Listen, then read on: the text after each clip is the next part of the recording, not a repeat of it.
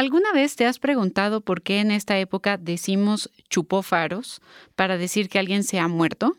Bueno, hoy en esta entrega semanal de Historia Chiquita vamos a platicar brevemente de este tema.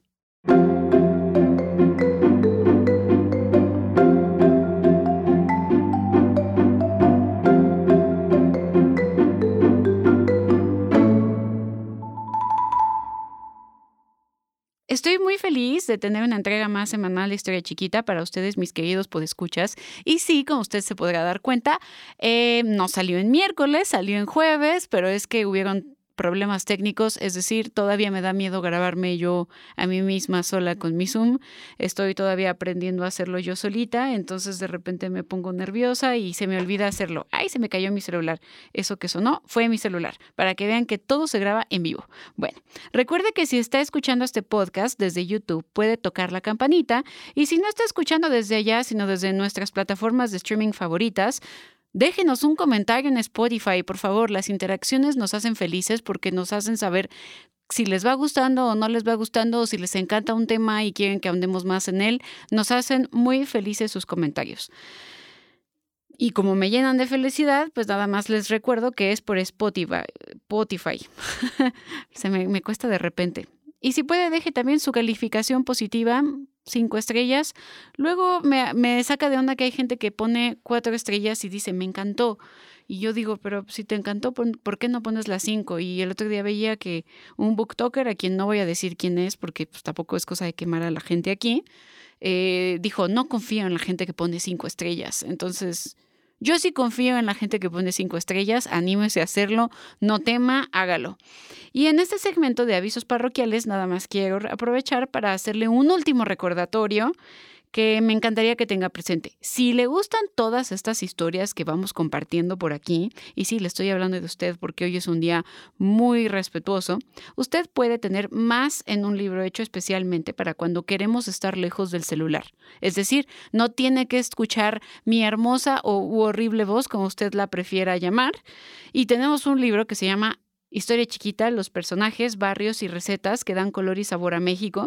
Y lo puede encontrar en su librería de confianza o también puede entrar a nuestro Instagram en Historia Chiquita y en eh, la liga de nuestro perfil está un link tree en donde viene precisamente el nombre de este libro. Así que vamos a comenzar platicando un poco acerca de los faros o faritos que no, en este sentido, no nos referimos a la luz sino que estamos hablando de un paquete de cigarros. Porque, ojo, hay una canción también muy bonita que se llama Farolito, ¿no? Pero un faro es, acuérdense, una cosa que ayuda a los barcos en alta mar a guiarse para llegar a la costa. Y un farolito es una luz que está en la calle y que hay una canción muy bonita, ¿no? Que dice, farolito que anuncias, ¿no? Entonces, no se equivoque, una cosa una cosa es un faro y otra cosa es un farolito. Y bueno, estos cigarros, que la verdad es que a mí me gustaban mucho en mi adolescencia, se dejaron de vender en el año de 2018. Y sí, no tengo voz de que fumé cigarros porque solamente los fumé en la adolescencia muy poco y dejé de fumar. Aunque muchos piensan que eran los más antiguos, en realidad hay unos que a mí me parecen todavía aún más importantes de antiguos y que ya están completamente descontinuados y sin duda son los cigarros del buen tono. La compañía cigarrera El Buen Tono fue una de las más importantes e influyentes desde el año en que se fundó en 1884. Y ahorita regreso con los faros, pero me gustaría muchísimo ahondar a hablar un poco acerca del Buen Tono, porque incluso hay una parte del centro histórico de la Ciudad de México que se llama así, hay, hay unas calles por ahí, entonces ahorita vamos a platicar un poquito de esto y regresaré a lo de Chupo Faros. El fundador fue el señor Ernesto Pujibet, un empresario que había nacido en Francia en el año de 1853 y que llegó a nuestro país. Él va a ser quien va a fundar el Buen Tono SA, que va a ser una de las mayores cigarreras de México. Evidentemente va a llegar en 1879, atraído por el gobierno de Porfirio Díaz, que había promovido una, gran eh, serie de oportunidades y facilidades y condiciones para inversores extranjeros si se decidían a venir e invertir en nuestro nuestro país, por lo que Pujibet adquiere el capital para comenzar con la fábrica gracias a un matrimonio con Guadalupe Portilla Garaico Echea, quien era hija de un empresario textil. Ella, ella es la que va a creer en su marido y va a darle dinero para poner esta fábrica. Y la fábrica se va a inaugurar en 1884 en la calle de Puente Quebrado, pero le va a ir tan bien que a los seis años de haberla comenzado, eh, van a cambiarse ahora donde están las calles de Buen Tono y Ernesto Pujibet.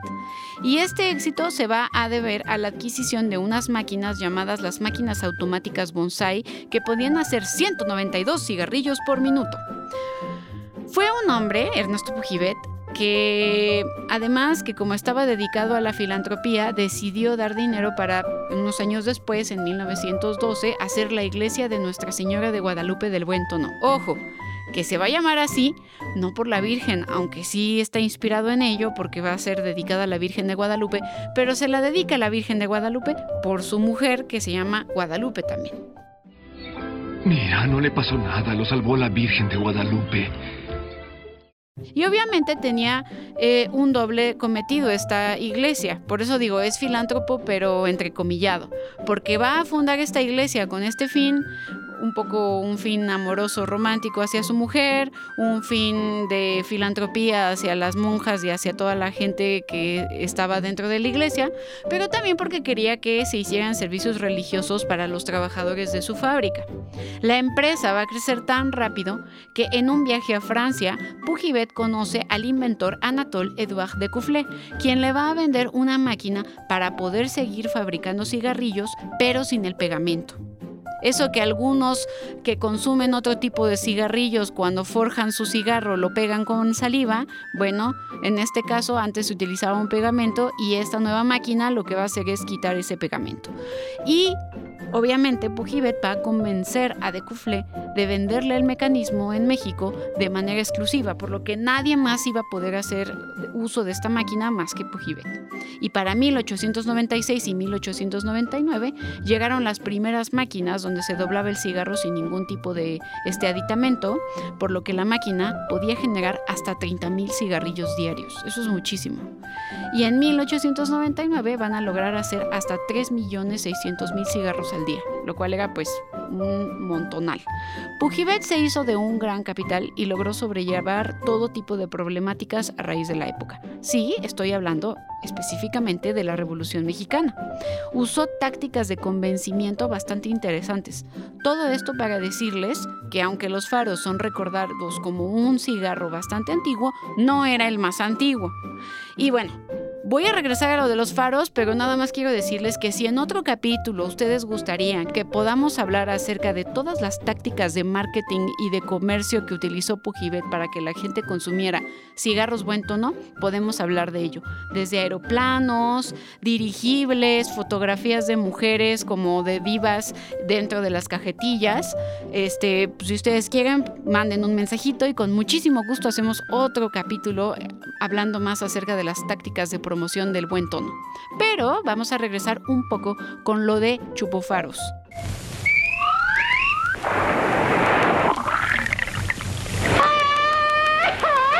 Aquí Faros es el amo. ¿Qué por qué fumo faros? Hasta la pregunta es necia. Faros es puro tabaco natural. Y no tiene mezclas ni nada que les quiten el sabor. ¿Qué por qué fumo faros? Ah, qué amigo tan preguntón. Fumo faros por su sabor natural. Ni hablar. Aquí Faros es el amo en su sabor natural. Entonces, la marca Faros es una marca de cigarrillos de Irapuato, Guanajuato, que se va a registrar en 1918 por el señor Emeterio Padilla Silva. Su presentación era algo que a muchos gustaba y era de bajo costo, ¿ok? Se remonta con la fundación de la Cigarrera del Centro, también nombrada como Tabacalera Nacional, la cual era dirigida por el mismo Emeterio Padilla. Algunas personas confirman que su origen va hasta 1910 durante el inicio de la Revolución Mexicana, aunque los registros muestran 1918 y algunos creen que sí hay registros de 1910. Los faros eran un cigarro bastante popular porque era muy barato y según esto antes de envolverse en hoja de arroz se envolvía en hoja de maíz. La fábrica producía otras marcas, no solamente los faros, también se hacían monarcas, casinos, carmencitas y argentinos. Cabe mencionar que hay otras fuentes que hablan de que en realidad la fábrica que hacía los faros fue establecida en los años 30 por el señor Manuel H. Martínez Moncada y lo quiero dejar aquí nombrado porque pues puede ser que alguien diga, oye, pero yo sabía esto. Bueno, hay algunas fuentes que hablan de este otro señor, pero la mayoría de las fuentes se lo atribuyen al primero, a Emeterio Padilla. Cuando entra a gobernar el presidente Álvaro Obregón, se dará entrada a empresas muy grandes como la British American Tobacco Company, que como su nombre lo dice es una empresa con ascendencia estadounidense e inglesa, la cual va a terminar por abrir fábricas en lugares como Ciudad de México, Guanajuato y Monterrey, por lo que la cigarrera del centro que producía los faros va a ser adquirida por la British American Tobacco Company. Los faros pasaron en ese momento a ser parte también de la cigarrera El Águila. Y ahora, todo esto para ir cerrando con lo que comenzamos en un principio. ¿Por qué cuando alguien se muere decimos que chupó faros? Bueno, algunos dicen que era algo que pasaba en la revolución, pero según los registros, la marca comenzó en 1918 y no es anterior a 1910, año que marcó el inicio de la revolución, aunque como les digo hay algunas fuentes que aseguran que comenzó antes de 1910. Pero hay algunas personas que en realidad le atribuyen esta frase a la Guerra Cristera, una época en que comenzaron todas estas disputas por las leyes antirreligiosas proclamadas por Plutarco Elías Calles. Sea la Guerra Cristera o sea la Revolución, el sentido sigue siendo el mismo porque se usaba para decir que a un sentenciado a muerte se le concedía un último deseo, el cual era una última calada de cigarro, que usualmente era faros.